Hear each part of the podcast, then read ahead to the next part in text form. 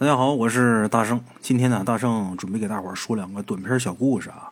在说故事之前呢，我得给大家介绍一下给咱们投稿的这位听众啊。他投稿的方式啊，让我特别感动。怎么回事呢？在二零二一年九月五号下午八点的时候，我微信里的一位鬼友，名字叫峰回路转，他给我发了一条消息。他说：“孙宇，老汉儿，我今年五十六岁。”零八年秋因患喉癌，把喉咙给切除了，再也不能说话了。跟人交流呢，只能写字。好在啊，我这文学底子比较厚，常用的字呢也难不住我。头几天呢，偶尔听到你的节目，被你的节目深深的吸引了。这些年呢，我生活阅历啊也经历了不少，真想写点什么给你，可是呢，我不知道该怎么向你投稿。我给他回复的是，我说老哥，你就直接微信打字就行了。他说你还是把你地址给我吧。我形成书面材料以后给你寄过去，然后你再加工再整理。电脑跟手机啊，他生病以后啊，这十多年就没再摆弄，所以说操作呢有点麻烦啊。他就直接以寄信的方式把这稿子给我寄过来了。呃，到稿子已经到了，得有两三天了。这两天我也是呃太忙了。昨天晚上我好好整理了一下，我数了一下，一共是十六页，他写的两个小故事啊，把这两个故事呢带给大家。首先呢，还得介绍一下咱们这位老哥啊，他是一九六六年农历四月份生在吉林省镇赖县东平镇。吉林省镇赖县，我看这个字啊，一开始我还不确定这个字怎么读啊，后来我又百度查了一下，镇赖县东平镇这地方在哪儿呢？在齐齐哈尔跟白城的中间，它靠白城近一点，哎，在这地方。咱们这位老哥呢，在那儿生活了四十九年，一直到二零一四年，他们两口子到吉林白山临江市给他女儿看孩子，如今已经有七年了啊。虽然离开家乡很长时间了，但儿时、少年时接触的很多事情啊，仍然是记忆犹新、历历在目。他呢写了两个，第一个呀，话说在一九八零年，那时候啊，咱们这位老哥呢才刚满十四岁啊。那时候还没有承包到户呢。当时他们的生产大队呀，下辖两个自然屯、十个生产小队，外加一个种马场。大队的所在地呢，就在镇政府所在地，有八个生产小队。距离大队往北十一华里左右，那儿有那地方有个插杆屯，那地方啊，有两个生产小队。啊，种马场呢，就位于大队部北八里地，也就是插杆屯南三华里那个地方。哎。那时候呢，咱们鬼友的姥爷，他就是种马场当时的羊倌，在那儿给放羊，能放三十多只吧。咱们鬼友那时候啊，每隔两个星期呢，就得去一次马场，干嘛呢？给他姥爷去送那叶子烟、茶叶，还有换洗衣物这些东西啊。话说有一天周五放学早，咱们鬼友呢，拿好他妈妈事先给他姥爷准备好的东西，就奔马场去了。马场离他们家八里地。这八里地啊，在过去来说，不算远也不算近。八里地过去没有交通工具，全靠走。咱们会有这一路上连唱带跳的，八里地半大小的，半个小时就到了，这速度可不慢啊。等到的时候呢，他姥爷呢正好放羊回来，他帮他姥爷把这羊给圈好，然后一起啊到食堂去吃饭。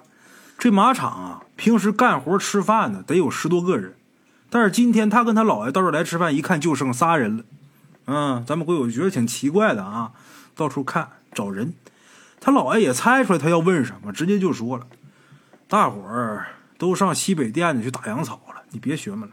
这厂里边现在就剩下咱仨了，一个是他姥爷，一个是做饭的老艾，再加上配种员老林，他们三个人。他姥爷说呀，你来的正好，明天呢正好是八月节，有一只羊腿折了，哎，不杀那也不行了。”你明天中午啊，喝完羊汤再睡一觉，你就回去吧，千万别贪黑哈，省得家里边惦记。老爷，我每回来不都是住两宿吗？怎么这回就让我住一宿啊？你来的时候，你没看见东山湾子那儿有二十多座坟茔吗？头一个月前，我从你们家回来的时候，愣是让几个小鬼给我拉去看了半宿的牌。咱们会有觉得好奇，小孩本身这好奇心就重啊，就愿意听这几个事儿。他姥爷一说这个，把他乐坏了，一个劲儿的问呐，问这个事儿的始末缘由。他姥爷拗不过他，一五一十的把这事儿啊跟他叙述了一遍。怎么回事啊？头一个月左右啊，也就是七月十五鬼节前后，啊，他姥爷说明天八月节喝羊汤嘛，头一个月就七月十五鬼节前后，哎，他姥爷到镇里边给马场办点事儿。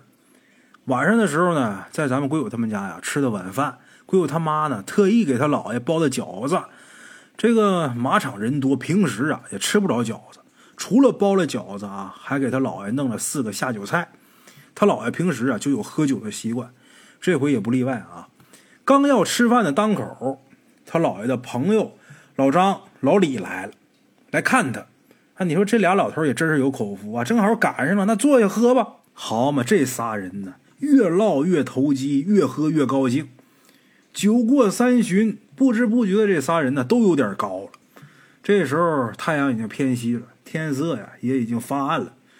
过他姥爷就说：“天底下没有不散的宴席啊，喝的也差不多了。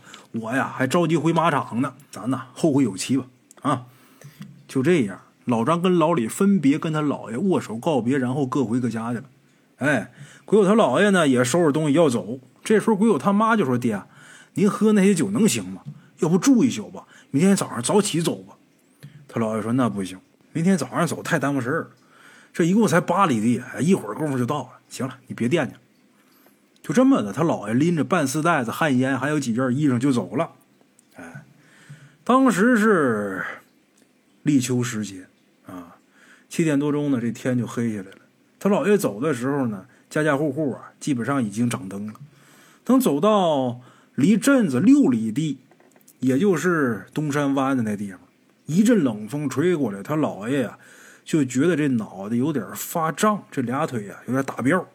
心说：“今儿这酒啊，怎么有点上头呢？”就这时候，迎面走过来仨人，把他姥爷给拦住了。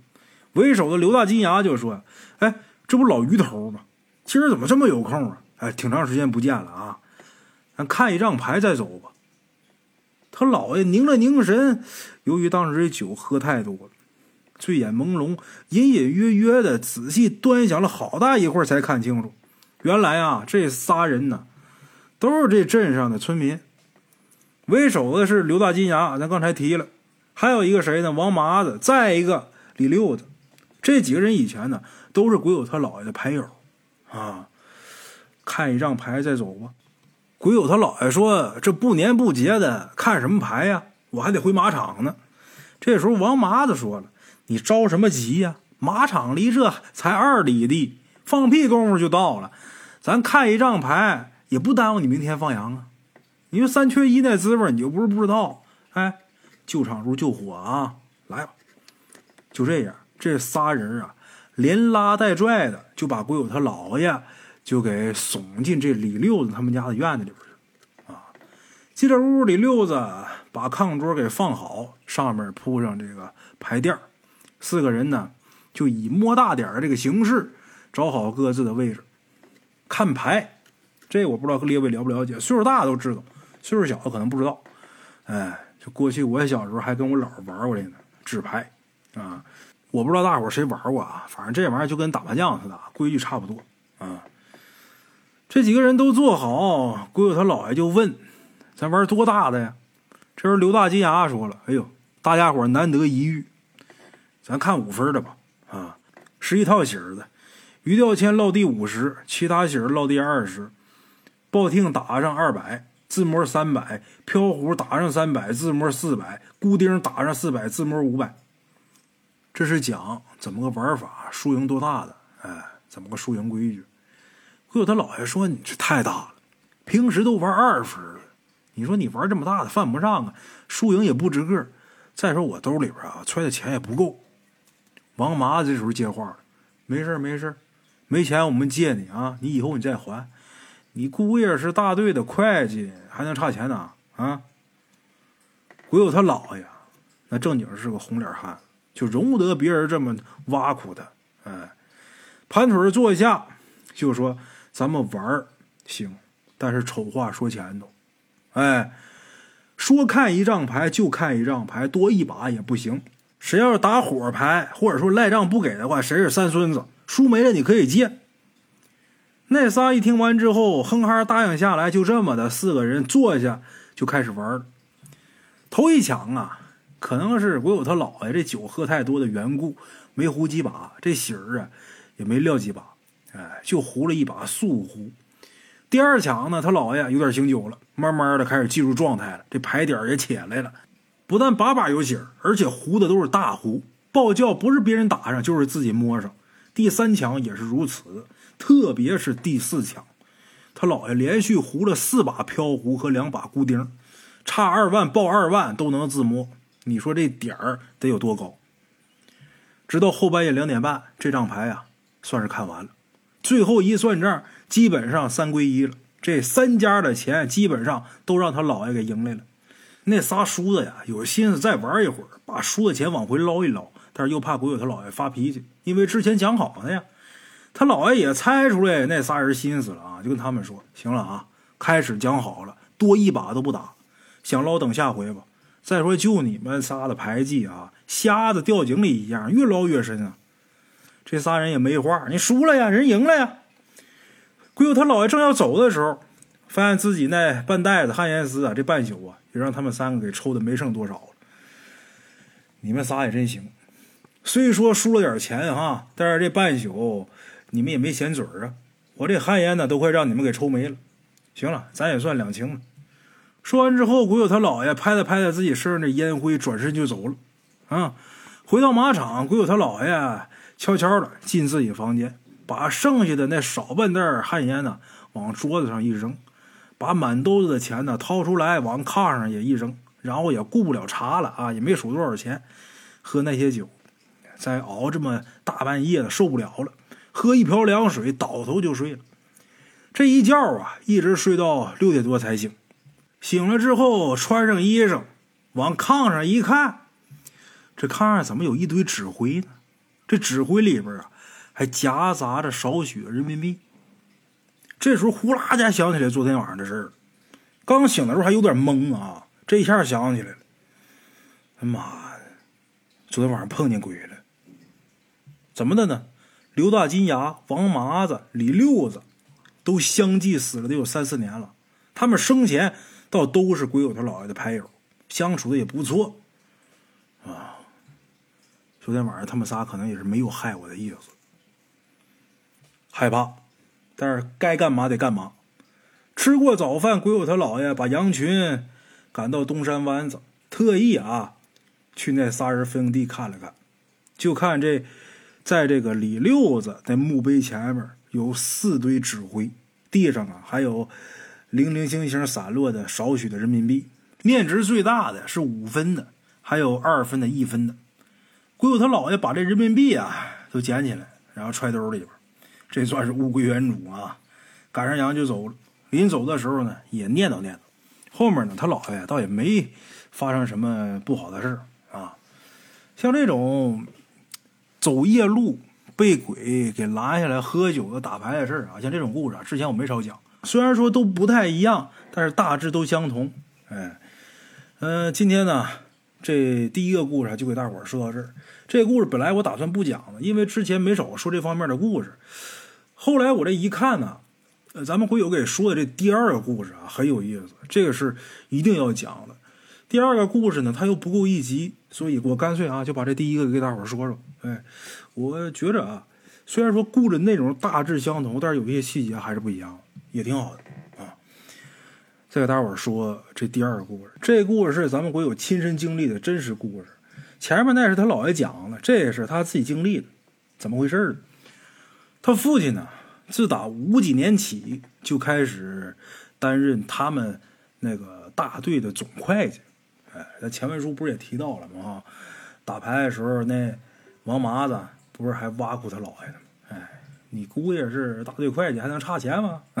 说的就是这个。老人家一直到一九九零年才卸任。咱们国有小的时候，他父亲呢特别溺爱他，只要咱们国有不上学的时候呢。他父亲外出到各个生产队去办事的时候啊，就都领着他。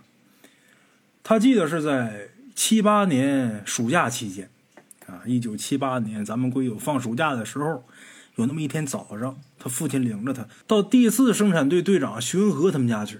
到那干嘛去呢？跟他要当月生产队开支的明细，还有购物发票。啊，刚进院门，这徐队长啊就紧忙出门相迎，把咱们鬼友他们父子爷俩给让进屋以后啊，一边让座一边沏茶。鬼友他父亲跟徐队长啊两个人一边喝水一边谈论工作的事儿。咱们鬼友跟徐队长他们家的二儿子二小他俩呀，很知趣的就去别地方去玩去了，出去玩去了。咱们鬼友跟这二小啊，他俩是同班同学，两家相隔不到两三百米，所以说俩人啊从小就挺好的啊。他俩呢刚出去不到一会儿，这二小他大哥，二小他大哥小名叫庄子，就是徐队长他们家这大小子，就从打外边慌里慌张的就跑进来，上气不接下气就说：“爹，打着了，打着了！这黄皮子妈老的都没几根毛了，你快去看看吧。”鬼友他爸一看徐队长他大儿子这出啊，也不知道怎么回事，就问怎么了。这徐队长就说：“嗨，这他妈败家黄皮子，我都询问他两年了，今天呢总算是打着他了。这两年呢祸害粮食不说，还隔三差五的祸害小鸡儿，气死我了。”黄鼠狼来他们家了，他们家闹黄鼠狼，这黄鼠狼不但祸害粮食，还隔三差五的祸害他们家小鸡儿。这黄鼠狼吃鸡啊，偷鸡。或者是吃老鼠什么，这没什么奇怪。但黄鼠狼祸害粮食这事儿啊，确实是很少见。为这个大圣啊，我还特意仔细的研究了一下。后来啊，得出结论，这玩意儿还真祸害粮食。它是杂食，虽然说很少祸害粮食啊，但是偶尔还是会祸害的。徐队长气坏了。这二年咱们家这粮食小鸡儿让他给糟践完了。哎呀，鬼友他爸赶紧就问庄子：“打死了吗？”庄子说：“还没死呢。”这时候，咱们鬼友的父亲呢就跟徐队长说：“赶紧让庄子把他放了吧，毕竟那也是一条命。再说了，打那玩意儿他也不好啊，你也知道是吧？”徐队长这时候就吩咐庄子就说：“行啊，听你大爷话，把他放了。”啊，就这样，咱们鬼友跟二小紧跟着庄子来到仓库。到那之后，果然看见墙角那夹子上夹了一只黄皮子，这黄皮子正在那挣扎着呢。庄子。一看到这黄皮子，把他爹那话就忘到脑后了。再一想起来这两年家里边被他糟践的粮食还有小鸡不计其数，这庄子这火就上来了。也是年轻，年轻气盛，抡起镐把就往这黄皮子身上砸。他说黄皮子多大个东西啊？那能架住他一镐把砸吗？当时毙命。咱们鬼友跟二小吓得也不敢说啥。庄子。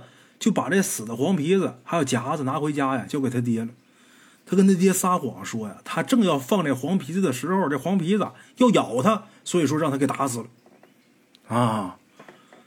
咱们鬼友凑上前仔细一看，这黄皮子嘴巴发黑，这胡子都白了，浑身光秃秃的，没几根毛，看起来啊，这年岁不小了。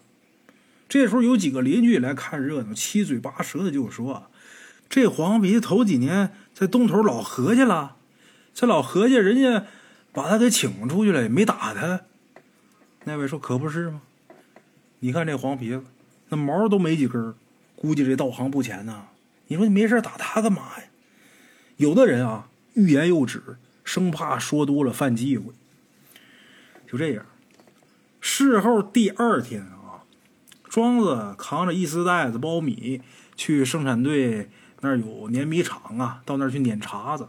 当时每个生产队啊都有个碾米厂，不是机器的啊，就是驴拉磨或者人推磨来碾这个粮食。庄子当时啊十八岁，这体格正好，壮劳力，身高一米七十多，一百五六十斤那大腿按道理来说啊，扛个百八十斤的应该跟玩儿似的。况且啊，他们家离碾米厂也就五六十米。可是那天也不知道怎么了，还没等走到碾米厂呢，这身子就开始发慌，脚底下就不稳，踉踉跄跄的，总算是到了，把苞米往地上刚要放这功夫，这腰突然间就闪了一下，紧接着手捂着肚子，在地上翻身打滚，就喊肚子疼，这脑袋开始冒汗呢，这汗珠噼里啪啦往下掉。正好这时候本队的社员盛老大打这地方路过，赶紧把庄子给搀回家。到了家之后，徐队长就问他怎么了，庄子也是闭口不答，眼睛直勾勾的就盯着房包。不一会儿呢，昏昏入睡。没成想这一觉啊，干到半夜一点多。半夜一点多，就开始发烧，嘴里边呼呼直喘，然后嘟嘟囔囔也不知道说什么，也听不清啊。一会儿躺下，一会儿又起来。徐队长两口子没办法，就守着大儿子庄子，哎，一直到大半夜了，刚要眯楞一会儿，突然间这庄子嗷了嗷一嗓子，从被窝里边起来之后就开始破口大骂：“你该死的徐文和啊！我上别人家去，别人家都像供祖宗似的供我。”上你家吃点粮食，吃几只鸡，是他妈瞧得起你了？咋的？能把你家吃穷了？今天你儿子要了我的命，日后啊，我不会让你们家消停。我现在要不了他的命，我也把他折腾个半死。迟早我要了他的命，不信咱们骑驴看唱本，走着瞧。就这样，第二天，庄子就疯了，满大街跑啊。碰见中年男的呢，就冲人家龇牙嘿嘿嘿嘿笑。等你走远了啊，他就开始撇土块打你。见着小男孩呢，就追，追到跟前呢也不打你，还是龇牙笑，朝人家做鬼脸丑态百出。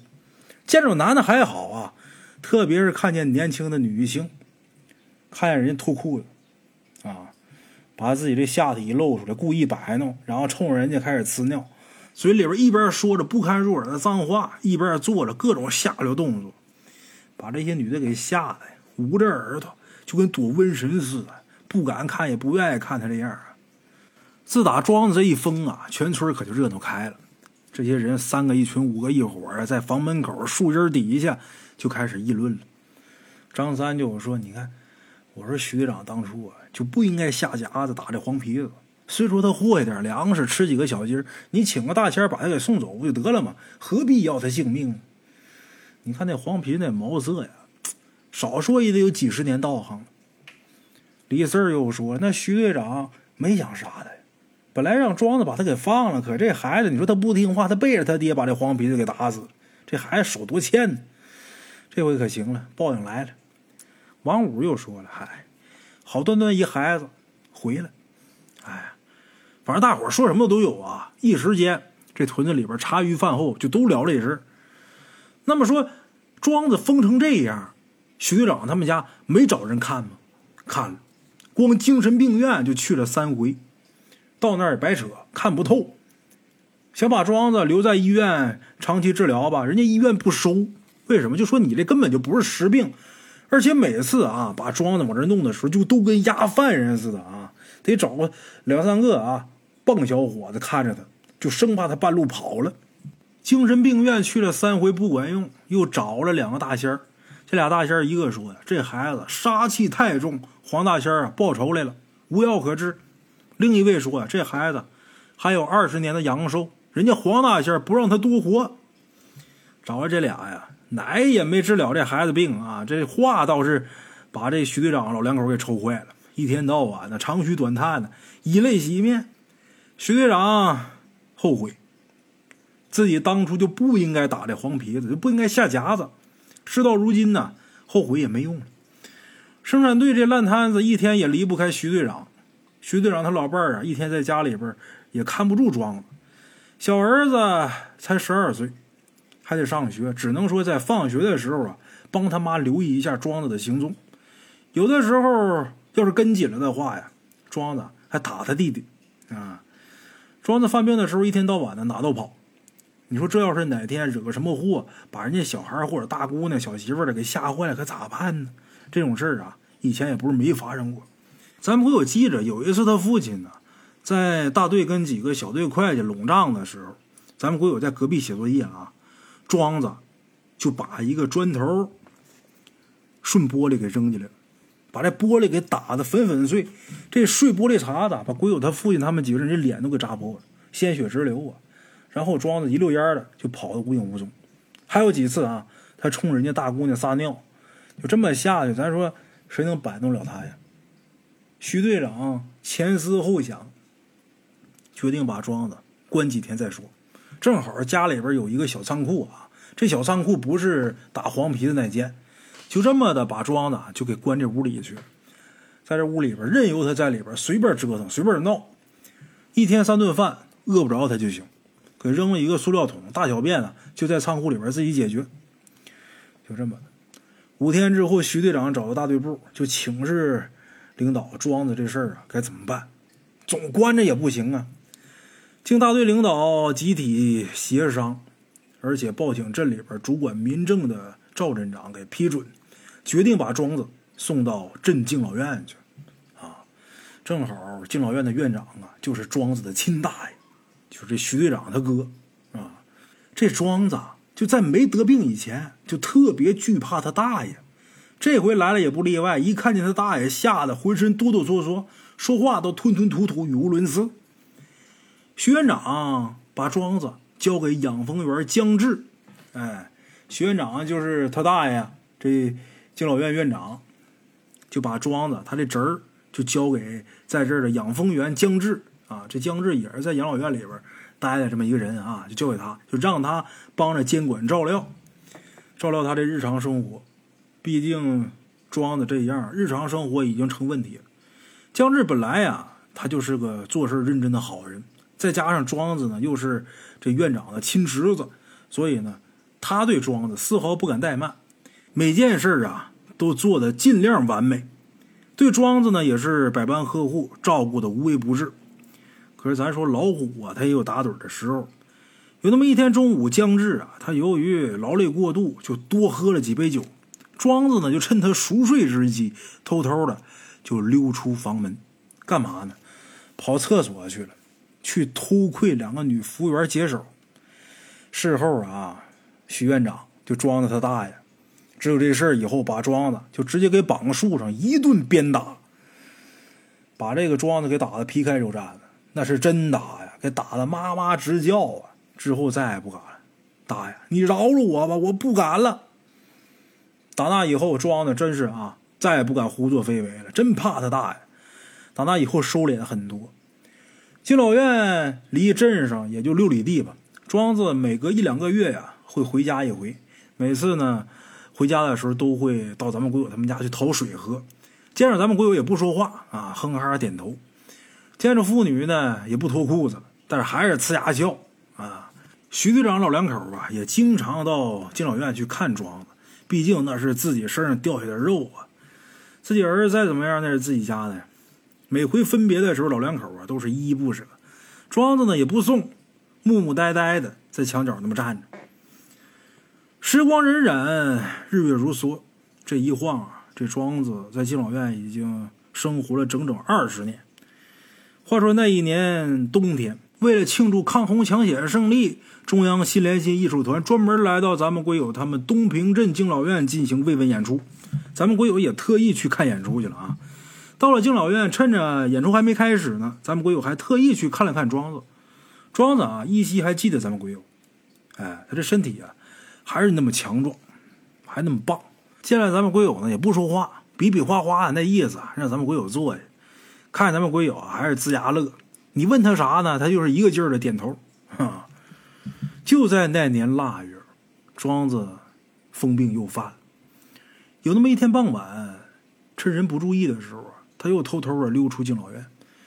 当时呢，正下着冒烟大雪，敬老院呢出动十多个人找了一宿也没找着。第二天，徐队长也发动了不少村民帮着找，找了三天，活不见人，死不见尸。过了能有五天光景吧，有人上西大桥推苇子，在大苇塘发现了庄子的尸体，活活冻死的。这就是庄子的结果。大伙还记得前面那大仙儿说的吗？这黄大仙是来报仇的。庄子还有二十年的阳寿。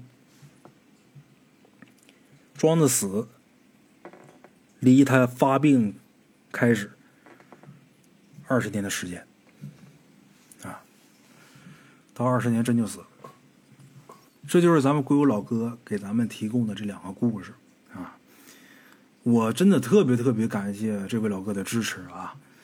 呃，由于手术不能说话，打字呢也操作不好，就一笔一划的把这写成稿。一字一句的写出来，然后快递寄给我，这这我真的很感动。